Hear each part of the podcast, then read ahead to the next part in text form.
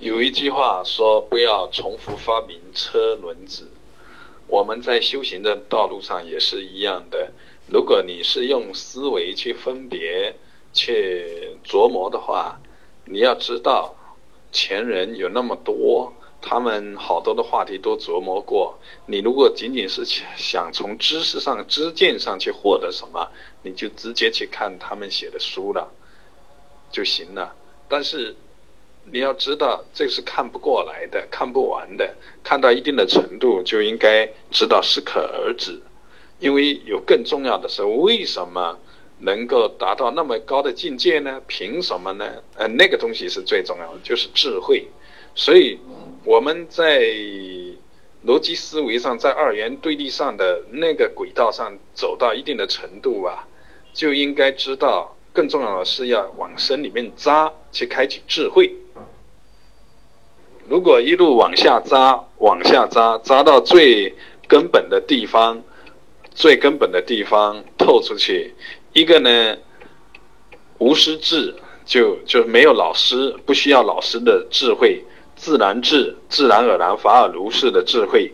他就会发挥他的力量。很多的内容，你就会发现，你根本不用去专门的去学，你只要往那个方向一看，把那些。因缘一调度起来，你说出来的东西就是很精美的，就是以先前你所觉得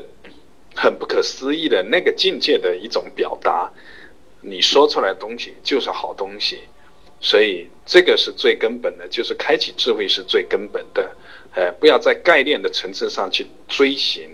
啊，不要重复去制造车轮子，而是要去打开更根本的力量。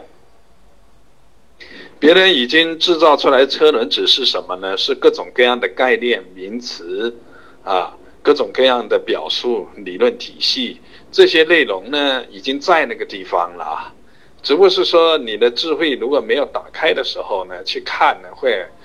比较费劲。如果自己守着一个方向往深里面扎，等扎透了以后，你再去看，哎，那些概念、那些表达、那些理论系统。你就会很清晰，呃，很清晰的知道他表达的整个的思路是什么，呃，他的哪些地方他是有所选择的，加以一种呃宣扬，有些呃地方是避重就轻，有些地方是扬善避恶，有些地方呢是努力的在说舒展延展方面的力量，哈，好，就这些。